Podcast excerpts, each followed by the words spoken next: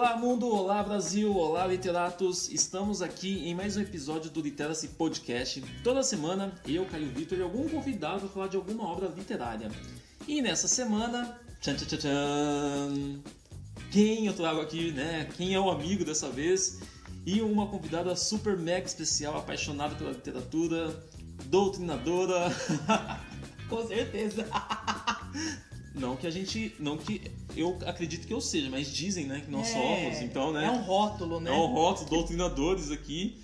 E que curti muito a literatura brasileira e por isso que eu chamei aqui. Vivi, e aí, Vivi, tudo bem? Tudo bem, Caio? E você? Ah, tamo aí, doutrinando. Né? Tamo aí tentando, né? Árduo, trabalho árduo. Bom, pessoal, Vivi, se apresenta aí pro pessoal quem é você, além de ser professora. Ah, eu sou a Viviane, tenho 35 anos, atualmente estou atuando como professora língua portuguesa. É, também tenho graduação em jornalismo, exerci essa profissão durante um tempo, mas não tenho mais vontade. E Cansei. Cansei atualmente sou aspirante aí a uma vaga de mestrado e quem sabe uma vaga no BBB também. Verdade, tem esse detalhe ainda. Tem esse detalhe ainda. Nossa, vai ficar famosa, você vai Imagina. divulgar meu podcast. Com certeza, pro mundo, imagina. Imagina nas conversas com os amigos lá na casa. Caio, vai ter que votar em mim. Pode deixar. Bom, Vivi, você sugeriu um livro e do Mário de Andrade e como surgiu essa sugestão? Por que essa sugestão? Ah, eu gosto do Mário de Andrade, já li outras obras dele. É, e quando eu vi que ele tinha sido incluso na lista do vestibular da UEL, corri para comprar o livro. Confesso que não conhecia nenhum desses contos, dessa obra, e resolvi ler para conhecer e também, quem sabe, né, dar, usar nas minhas próximas aulas aí. E achei bastante interessante. Muito bem. Bom, o nosso livro de hoje, pessoal, na verdade se chama Contos Novos, né? É uma seleção de contos de Andrade, é uma das suas últimas publicações. Mas vamos falar um pouco desse autor, que é um, um autor, assim, que é- todo mundo tem que conhecer, tem que saber quem que é o Mário de Andrade. Ele é um agitador cultural, um dos pioneiros aí do modernismo brasileiro, lá em 1922. E a gente tava discutindo aqui algumas curiosidades dele, né, É Vivi? verdade. Nossa, eu cheguei até a ver, Caio, que ele foi moeda, né? Foi estampado numa nota de 500 cruzeiros aí. E ele tem várias curiosidades, né? E o, o Mário de Andrade ele é reconhecido, acho que mundialmente, né, pela obra Macunaíma, e que Macunaíma acaba sendo o resultado de uma pesquisa minuciosa de anos que ele transformou num livro que, inclusive, eu não sabia, mas ele escreveu em uma semana. Eu também não sabia Deu disso. porra louca no cara, ele foi lá em algum canto aí, numa chácara, fazendo não sei de quem, escreveu em uma semana e pronto. Da- do tempo de pesquisa É. eu sabia, agora de uma semana É, piscou o, o livro. Mas claro que ele tinha seus rascunhos, enfim, né? Ele só transpôs numa narrativa. Mas foi escrito em uma semana. E esses livros, e esses contos, na verdade, contos novos, é uma publicação que ele não chegou a ter a ver o produto final, né? Então ele escreveu, ficou escrevendo esses contos quase aí 10 anos ou mais de 10 anos. Os contos foram revistados inúmeras vezes, corrigidos. Ele trocava bastante os contos com o Manuel Bandeira e com a Anitta Malfatti. Eu vi isso recentemente num artigo. E ele morreu em 45 e os contos foram publicados em 47. 47. Mas muito bem. É... Outras curiosidades, só que a gente pode falar sobre né, a questão daqueles outros pontos no final. No final, com né? certeza. Quando a gente fala é, do conto. é. a gente fecha com aquele conto. Então. Aquele conto. Com certeza. O Mário de Andrade é uma pessoinha que gera bastante curiosidade nas pessoas. Sim. Foi, né? Uma pessoinha. Pessoal, selecionamos quatro contos. Espero que a gente consiga falar sobre os quatro. E enfim, então, desse livro do Mário de Andrade, Contos Novos, selecionamos o conto Ladrão, 1 de Maio, Período de Natal e Frederico Paciência. Vivi, começamos então aí com o Ladrão. Que história é essa? Gente, olha, ele e o peru de Natal foram os contos que mais engraçado. eh, Me gerou humor e graça, porque a gente tem nessa narrativa aí é, um- uma vila de operários em que eles são é, visitados ou não por um ladrão e todo mundo ali se mobiliza para tentar descobrir aonde esse ladrão tá, se ele entrou na casa de alguém, se ele pode prejudicar, machucar o que ele quer roubar e eles ficam nessa busca insana atrás desse cara, desse personagem que de fato ninguém consegue encontrar ou até mesmo fazer, né, até um guarda envolvido nessa situação ou prendê-lo e levá-lo para cadeia. Então a, a narrativa toda gira em torno dessa questão do ladrão que visita a vila e eles ficam tentando encontrá-lo. E que não acaba encontrando nenhum ladrão. Não acaba encontrando nenhum ladrão. Nesse conto é interessante falar que, nessa perspectiva que eles ficam aí nessa busca de o ladrão tá ali, subiu um telhado, entrou na casa de não sei quem, ele vai escutar uma mulher gritando lá com a criança chorando, e eles pensaram, o ladrão tá lá dentro agora, e corre todo mundo pra lá. Não sei, eu lembrei de uma coisa assim, chave, sabe? Uma, Super da vila, da vila, né? sabe? Uma, uma coisa assim, do coletivo, e aí vai todo mundo pra casa do outro, depois não tá ali, então vai todos pra casa do outro, e, enfim.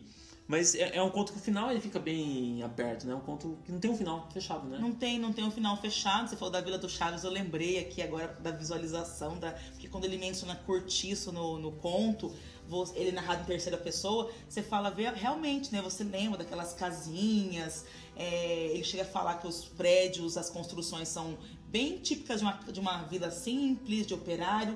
E, e, o final gera na gente até uma própria reflexão, né? Sim. De qual é a mensagem a ser transmitida por uma, de um evento de um ladrão que entra numa vila. Porque depois no final eles acabam se voltando para as casas e vão dormir. E vão dormir. Aí o pessoal que tem que pegar a condução para ir trabalhar volta para né, para sua rotina normal. É interessante a gente pensar quando você fala na ideia de cortiço, a gente lembra um pouco, eu lembro, claro, no cortiço, né, lá de 1880 alguma coisa, e que eu tenho um, uma sociedade que é fruto de uma revolução industrial. Sim. E que nesse momento a gente vê que a sociedade não teve tanta modernidade, que a gente tá falando dos anos 40, e que eu tenho, na verdade, uma, uma ideia de periferia, que é o que a gente encontra hoje. Sim. Então, naquele momento já é uma periferia de São Paulo, né, especificamente, e que já começa a aparecer, então, um pouco desses requisitos aí da Revolução Industrial e das cidades que não estão, não estavam preparadas para receber esse fluxo de pessoas.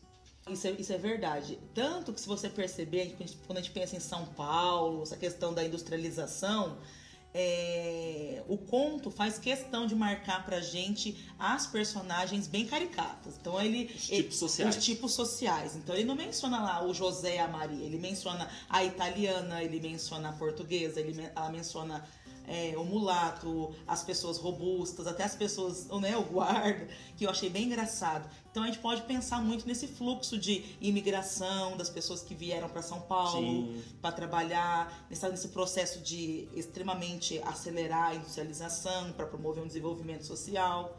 Então isso fica bem marcado no conto, a gente pode pensar nisso, né? O, o, na verdade, o ladrão acaba sendo um pretexto para fazer um desfile dos tipos sociais daquela realidade dos Exatamente. anos 40. Exatamente. Eu até ameaço dizer aqui numa análise minha, quem sabe se eu estou pensando coisas erradas, que quando a gente trabalha, a gente tra parece que a gente está num movimento meio automático, né? A gente levanta a corda, levanta a corda, levanta a corda e acaba não tendo tempo de analisar, por exemplo, as pessoas ao nosso redor, conversar com um amigo, com um vizinho. Aí na vila lá do, dos operários foi preciso entrar um ladrão para que os vizinhos se juntassem em coletividade para tentar pegá-lo, né? E sair um pouco daquela coisa de monótono. Monótono. O, tem até um usa-se até uma palavra nesse conto que eu achei muito interessante, que eu até marquei nos meus nas minhas anotações. Ela fala que as pessoas estão num processo maquinalmente remetendo aquilo que você falou da revolução industrial, da industrialização, é como se as pessoas realmente tivessem se comportando como máquinas não pensando no seu dia a dia e nas coisas que podem acontecer, como um ladrão visitar uma, uma vila, por exemplo. Muito bem, é um conto muito legal, pessoal. E divertido. É, e ele auxilia ali na, na, parte da, do discurso direto, né? O Sim. diálogo ali, então não é nenhum conto tão complexo assim. Tá? E rápido de ler também, você consegue ler aí com 20 minutinhos tranquilamente. Fica a sugestão. O outro conto é um conto que eu já gostei mais, várias simbologias, que é o primeiro de maio. Verdade. O que acontece nesse conto? Esse conto aí, ele tem a simbologia social. Se a gente pensar em Mário de Andrade, a gente tem que pensar em dois aspectos, né? O aspecto que ele analisa o comportamento é, emocional e psíquico das personagens. E a gente tem também uma análise social presente em toda a sua obra. Aqui no, nos contos novos não seria diferente. No primeiro de maio, a gente já tem, logo no título, a menção de que vai abordar questões envolvendo os trabalhadores, envolvendo essa, esse momento de conquistas de direitos. E nós temos o 35 como personagem principal da história. Engraçado, ele não tem um nome.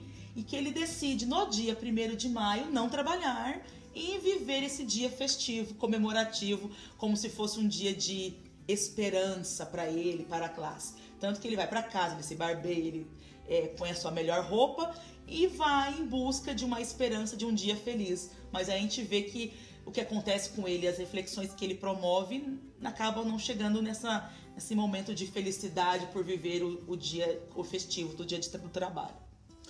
E é legal que o fato de ele não ter nome, né? Os personagens não têm nome, são Sim. números. Já traz uma ideia assim de. Tem uma crônica do Eduardo Galeano que chama.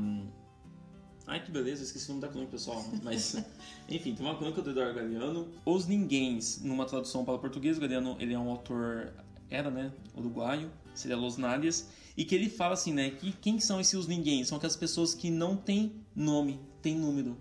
Nossa, totalmente e com que aí, o contexto do Mário de Andrade. Sim, aqui. então essa ideia é um pouco de você perder um pouco da sua. Como se colocou, né? Quando a gente pensa numa questão de indústria, de empresa, esse é seu código de acesso, esse é seu número, você perde um pouco da sua essência, da sua Vamos falar de animalização, mas uma despersonificação, não sei se existe isso. Do indivíduo do ser humano. De não ser conhecido pelo seu nome, e sim pelo seu número de trabalho, né? Sim, sim pela, sua, é, pela sua produtividade, né? produtividade. né? Hoje o 005 não veio trabalhar. Não, hoje não é a Viviane que não veio trabalhar. Eu tava comentando aqui, pessoal, com a Vivi, nesse momento making off, é, sobre na verdade, essa frustração que ele passa, né? Porque assim, ele acorda o passar do dia, né? Sim. O ponto acontece em 12 horas praticamente e que ele acorda todo, todo entusiasmado, coloca sua melhor roupa e vai passando o dia e vai acontecendo as frustrações até chegar a noite. Aí dá um sentimento de amargura nele, porque isso que você falou é muito legal, Caio, porque a gente percebe nele uma, um ímpeto de esperança. Só que quando ele, ele se propõe a sair para viver o dia, ele percebe que ele só consegue usar a rota que ele tem para ir ao trabalho, que é a estação da luz. E é legal a gente pensar nesse conto, que aí a gente começa a ver um pouco da do Freud aqui nesse conto, Sim, né? Muito, essa, muito. essa ideia assim dessa introspecção, a, o que a gente observa nele, pessoal, nesse personagem narrador, é especialmente a ideia da a sua essência, a sua, a sua, as suas crenças, né?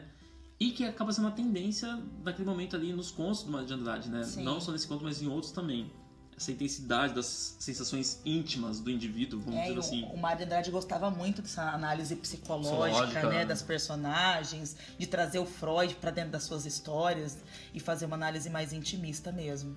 E os números que aparecem são os mais interessantes. Então aparece o número 35, pessoal. 35 remete a 1935, que é o ano da primeira tentativa dos comunistas brasileiros. Então, Há uma alusão. E até comenta alguma coisa aí do comunismo, Comenta, né? o comunismo é falado no, no conto. No conto. Depois, 1622, remete também ao ano da fundação do Partido Comunista Brasileiro, tá? E também remete à Semana de Arte Moderna. Sim. Dois marcos bem interessantes. Arte de Andrade, arte moderna, Sim. tudo a ver, né? E aí, isso daqui é um dado recente, eu não achei em muitos artigos, vamos dizer assim, a gente faz uma pesquisa mais científica, mas que é o número 486 que, de acordo com o professor aí é, de São Paulo, Barbosa, ele fala que o, se refere, faz uma alusão numérica aos quatro anarquistas americanos que foram enforcados em 1886, lá na cidade de Chicago, em relação aos desdobramentos do que aconteceu no 1 de maio desse ano. Olha, Caio, olha, você falou dos anarquistas. Ah, o 486 no, no conto, ele tem um perfil de valentão uhum. mesmo, né? Que ele quer enfrentar a polícia, o 35 fica dando uma cutucada nele. Então faz todo sentido. E ele sempre fala assim: ah, nós temos que reclamar, colocar à tona o que a gente está pensando. Mas quando ele olha aquele cerco policial que foi colocado para comemorar o dia do trabalho, ele meio que fica acuado. Então agora com esse contexto histórico faz todo sentido. E é legal que os espaços públicos que aparecem no conto estão sempre policiados, né? Sempre, com cav a cavalaria. A ideia da ditadura ali, né? ditadura, né? Bem é, presente. Se a gente for pensar que 30 ali, 2 é a época do Getúlio Vargas, Estado Novo, que o Getúlio é o pai Sim. dos pobres, né? Com conquistas de direitos, pensando em CLT, salário mínimo. 1 de maio, né, que é o nome do conto, Dia do Trabalhador. E o Estado Novo não foi um momento tão tranquilo assim para nós no Brasil, né? É. Vocês podem pesquisar mais sobre isso, É tá, verdade. Getúlio Vargas não era tão bonzinho assim também. A gente não vai aprofundar, porque senão eu vou falar que nós somos doutrinadores. Ah, é verdade. Quando fala de comunismo, né, é, ditadura, a gente não pode usar esses termos atualmente, algumas pessoas dizem. Mas enfim, pessoal, acho que é, é, um conto que vale muito a pena, é um conto que ele dialoga muito com a nossa realidade. Muito, né? muito. Especialmente nessas reformas que fizeram, que querem fazê-las, né? E até essa frustração do que ele considera o 1 de maio no começo do conto. E como ele depois e termina, como ele termina, né? né? É verdade. Vale pra gente que tá aí na, na labuta, nesse momento de pós-pandemia, a gente tem que pensar nessas relações de trabalho. Até que ponto o nosso trabalho é, nos favorece, nos permite alguma coisa boa e até que ponto a gente tá sempre nessa rotina de só pensar em trabalho, só pensar em trabalho. Até que ponto é a esperança, até que ponto é a amargura. Então é uma reflexão que o conto nos permite fazer. Muito bem. Vamos para o terceiro conto. Opa! O Peru de Natal. Esse é meu favorito. Sabe quando eu vi esse título eu pensei besteira. Ah, eu também, cara. Eu já pensei em vários trocadilhos do, do baralho. Mas enfim, Vivi, do que que, do que que fala, na verdade, esse conto? Olha, esse conto, Caio, parece que eu me vi naquelas reuniões de final de ano com a minha família toda. De um lado, as pessoas que têm uma ideologia de direita e de outra, outras pessoas que têm ideologia de, de esquerda. E, e você no centro. E eu no centro ali, né, sem saber para que, pra que lugar ir.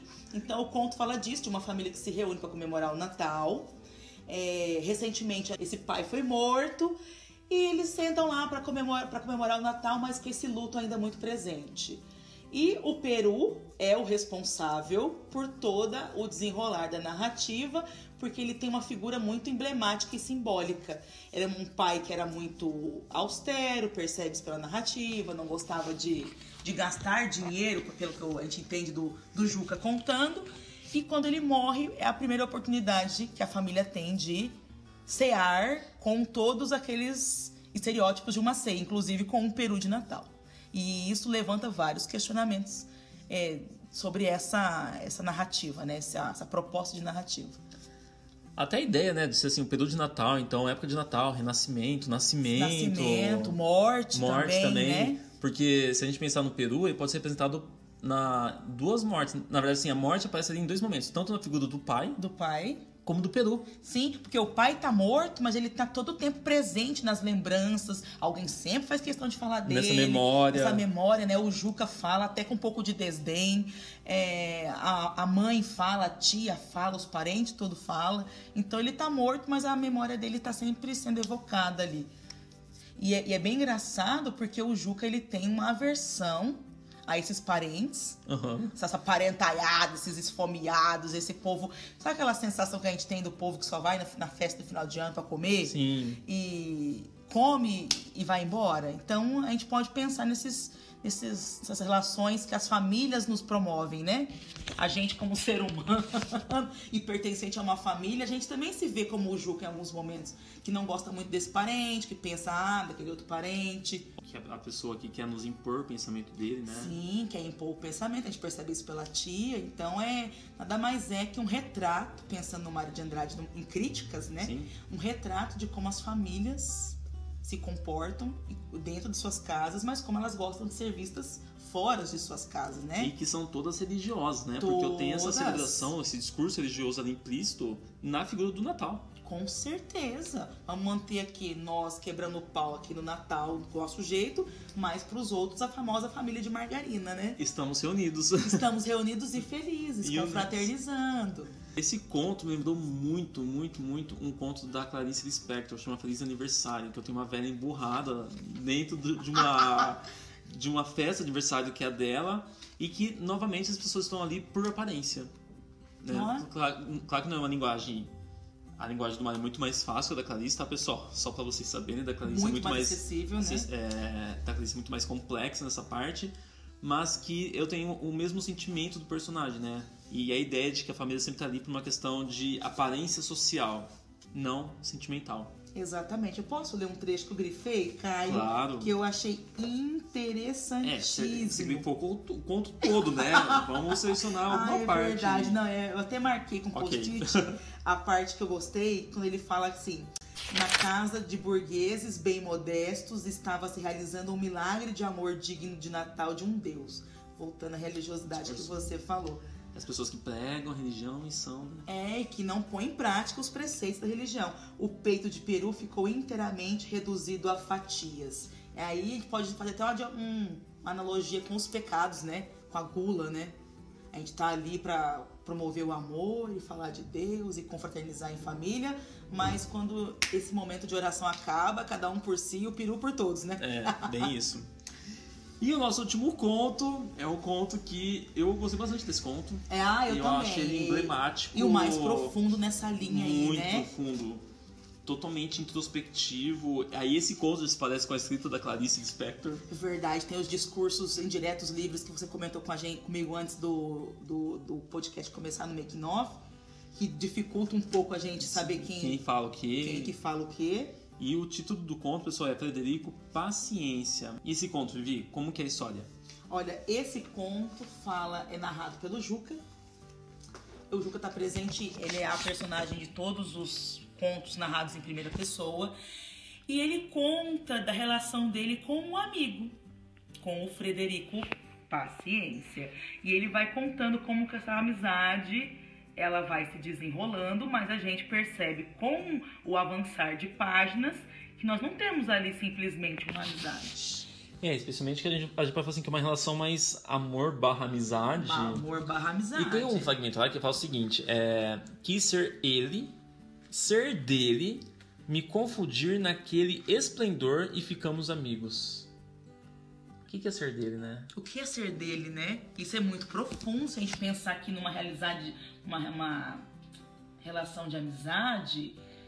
O ser de- de outra pessoa não é tão completo, não tem tanta essa completude, né? E eu grifei um outro trecho aqui que ele faz, o Juca faz questão de destacar quem que é o Frederico e ele usa tantos detalhes que você fala assim, aqui nós estamos passando já por uma barreira de desejo, de interesse, ou até querer estabelecer uma relação amorosa. Ó, Frederico Paciência era aquela solaridade escandalosa.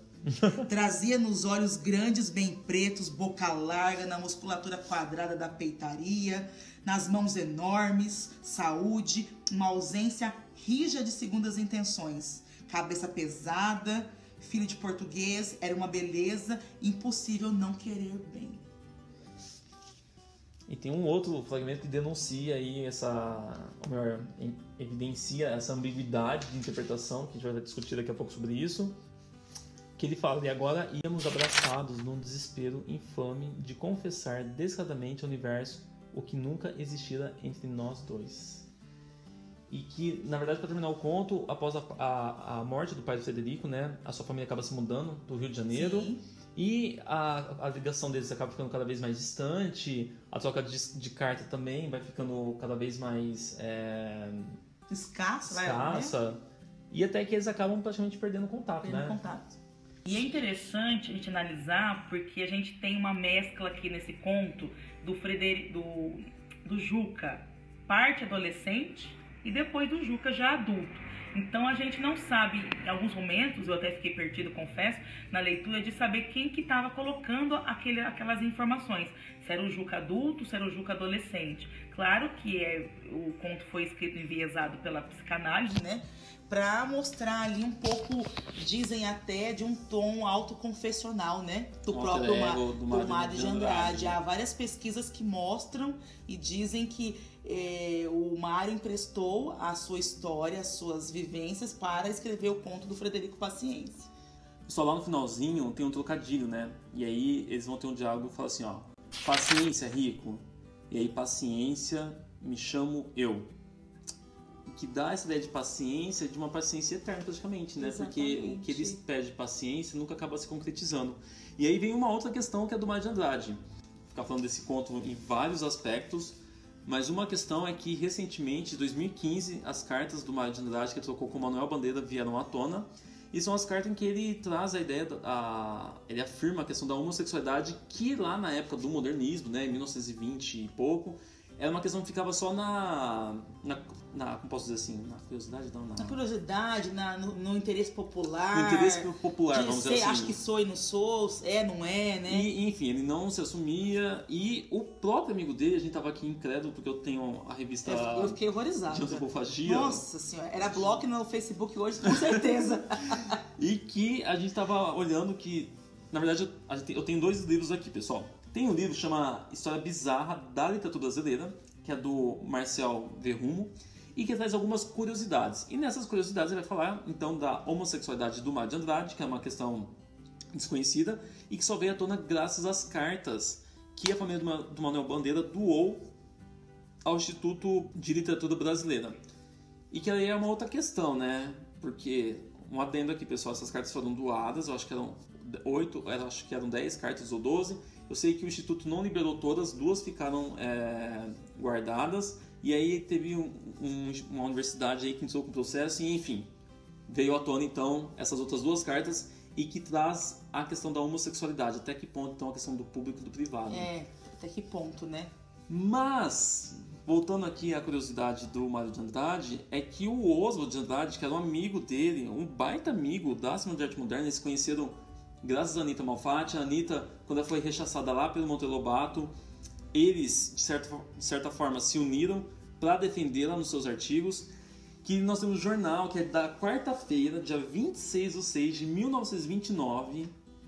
Ele vai apelidar o Mário de Andrade de Miss Macunaíma. Olha só. Macunaíma, que é um, o, O livro, clássico o dele. clássico e o mais conhecido da obra do Mário de Andrade, né?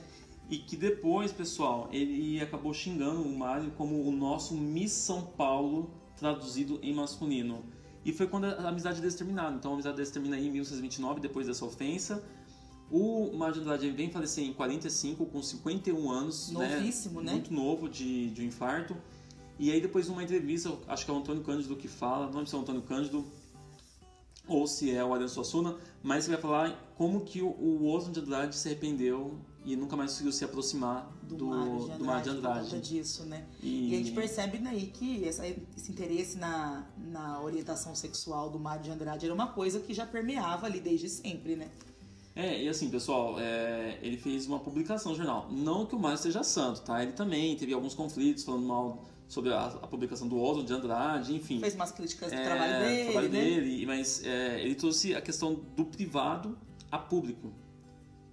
E até que ponto a gente entra nessa questão novamente aí do Sim, privado ponto e do isso, público. isso é ético, é Ético, moral, moral. né? Ele durante A- tanto- toda a a vida, pessoa pode fazer isso? durante tanto tempo ele não quis abrir isso. Imagina, se lá em 1930, 40 isso já era um tabu, hoje também continua sendo. E ele não quis trazer isso à tona. Hoje trou essas informações vieram à tona mostrando pra nós que era homossexual, ele era homossexual. É, E e, que isso não interfere tanto assim no caráter da obra dele, mas que tá de alguma maneira perpassando em alguns momentos. e é um ponto que ele, eu não sei, mas eu sinto o, o, o discurso aí num tom de tortura, sabe? De uma Sim. coisa pesada, triste. É uma coisa que eu quero sentir, quero viver, mas não posso. E eu tenho que ter paciência, Eu mas até quando tenho- vou ter paciência? Sim. Eu, será que eu não tenho esse direito? Eu quero viver esse amor. Então, E aí, assim, pessoal, a gente trouxe alguns fragmentos que dá uma alusão de que eles eram apaixonados. Em contrapartida, a gente tá até discutindo agora, né, Sim. Vivi, nos bastidores, até que ponto a gente pode discutir essa questão de uma amizade, ela ser uma afetiva ou não. sim. Então, é, me policiar nesse, nesse julgamento. Claro que o discurso que nós trouxemos aqui é um discurso da academia. Em contrapartida, eu acho que tem um outro discurso para ser analisado em que a gente não precisa resgatar o autor, mas se eu pensar em relação à composição do texto literário, excluindo aí quem é o autor e seu contexto, eu acho que eu posso ter uma outra interpretação Sim. que não necessariamente você pegar na mão de um amigo ou falar assim, meu, eu quero ser o seu, mas assim, de amizade, de estar sempre com você, eu estou me a uma relação homoafetiva. Sim. Ou até mesmo é, tecer elogios pra uma pessoa, né? Sim. Falar que você é, tem um sorriso esca- escandaloso, caloroso. Isso quer mostrar que eu esteja trocando ou desejando você com uma relação de intimidade, né? Além da amizade. É, acho que é muito da ideologia que- da pessoa que vai fazer essa Sim. interpretação aí. É, e hoje em dia, pensando que nós estamos em tempos em que falta interpretação de texto, é bem provável que as pessoas acreditem que um abraço mais afetuoso possa ser uma relação entre homem, homem, mulher, mulher, né? Sim, Quando claro. nem sempre isso quer dizer isso, né? Pessoal, esse foi o recorte que nós fizemos desse livro. Vivi, pro pessoal de casa, por que, que esse livro é uma leitura urgente? Gente, quando você me fez essa, per- essa pergunta, Caio, eu fiquei três dias pensando o que, que eu ia responder. Porque eu falei assim, mas eu só comprei pra ler porque eu sou professora e eu vou ter que falar desse livro. Mas daí eu, depois eu pensei, não, eu tenho que ler a literatura pensando que ela quer passar uma mensagem. Então, pensando que o Mário de Andrade é um dos escritores, assim como vários na literatura, né, se não todos, que quer fazer uma crítica, que ele quer mostrar um apontamento e promover uma reflexão, a, essa leitura se torna urgente porque a gente ainda tem no Brasil de 2020 todas essas temáticas sendo trabalhadas e que elas não sofreram mudanças. E olha, de 1947 que esse livro foi publicado. Ele foi escrito ali entre 20, 30 e tal. A gente continua com um Brasil onde os trabalhadores continuam sendo assolados, trabalhando demais, morando em condições periféricas e algumas vezes desumanas. Sim. Né, o, as reformas trabalhistas, pensando no, no ponto aí do primeiro de maio, as deformas trabalhistas, né? Boa palavra. É, elas não, não ajudaram a gente que tinha uma esperança de melhora, muito pelo contrário, né? Parece que a situação só vai ladeira abaixo, então isso é uma reflexão e uma crítica social. E a questão ali das famílias, até que ponto as famílias são famílias para se ajudarem ou estão preocupadas apenas com as imagens que querem transmitir e até que ponto as pessoas precisam ainda é, mascarar aquilo que querem e desejam em prol de uma aparência para a sociedade. Então, a urgência dessa leitura é que a gente precisa refletir sobre esses temas, a gente precisa discutir esses temas e principalmente entender por que que em 70, 80 anos o Brasil ainda não evoluiu no pensamento desses temas. É, quase 100 anos daqui a pouco, praticamente. Quase 100 anos. A gente tem aí, a gente sabe que a literatura é atemporal, mas nesse tempo a gente que consegue ter uma leitura crítica percebe que os temas continuam batidos no pontapé inicial. Não tem grande evolução. Então, ler a literatura é abrir e promover essa reflexão. Então, por isso que ela se torna urgente. E acredito que por isso que o Mário de Andrade tenha sido escolhido aí com temáticas tão atuais também. Sim. E tão, a lista da UEL. E tão problemáticas. É, e, e, também acho que é um, é um, livro que ele tira do seu, do seu conforto, né? Muito. É um livro que eu acho que promove essa reflexão e que eu acho, eu espero, né, que a pessoa que tem acesso a esse, a esse texto que ela pense não só nela, mas pense nos outros também. Pense nos outros Hoje também. você não pode precisar de mim, mas, mas amanhã... amanhã... E, e, você sabe que quando eu fui ler o, os contos novos, eu fui pensando naquela no Macunaíma, no Amar Verbo Intransitivo. Eu não conhecia essa obra. E quando Sim. eu comecei a ver os contos, as personagens, primeira pessoa, terceira pessoa, eu falei, levei foi um tapa na cara, né, de falar Vamos analisar e ler pensando como que isso pode contribuir para a vida das pessoas e o que e quais reflexões isso pode levantar. Pessoal, fica a sugestão dos outros contos, Sim. né? Quem sabe a gente grava um outro podcast dos Ai, outros quem contos, sabe, né? né, gente? Tem outros contos bem interessantes e bem engraçados, porque o Mário de Andrade consegue promover crítica e humor ao mesmo tempo. E até a ideia do título, né? Contos novos. Contos novos. E que, no, se você pensar hoje, não tem nada de novo, né? Na... E Caio! nem naquele momento. Ó, que sacada, é verdade. Então acho que é uma nova realidade, mas que não é nova. Então talvez até é o título nova. seja um pouco aí, mano. Com certeza. Pensando que o Mário tem essa pegada, né? Sim. O novo não é novo. Vivi, muito obrigado pela presença. agradeço. Espero que vê-la aí num próximo episódio. Com certeza. Pode contar comigo, estou à disposição. E, e galera, a gente se vê então na semana que vem. Até mais. Tchau, tchau. Beijos!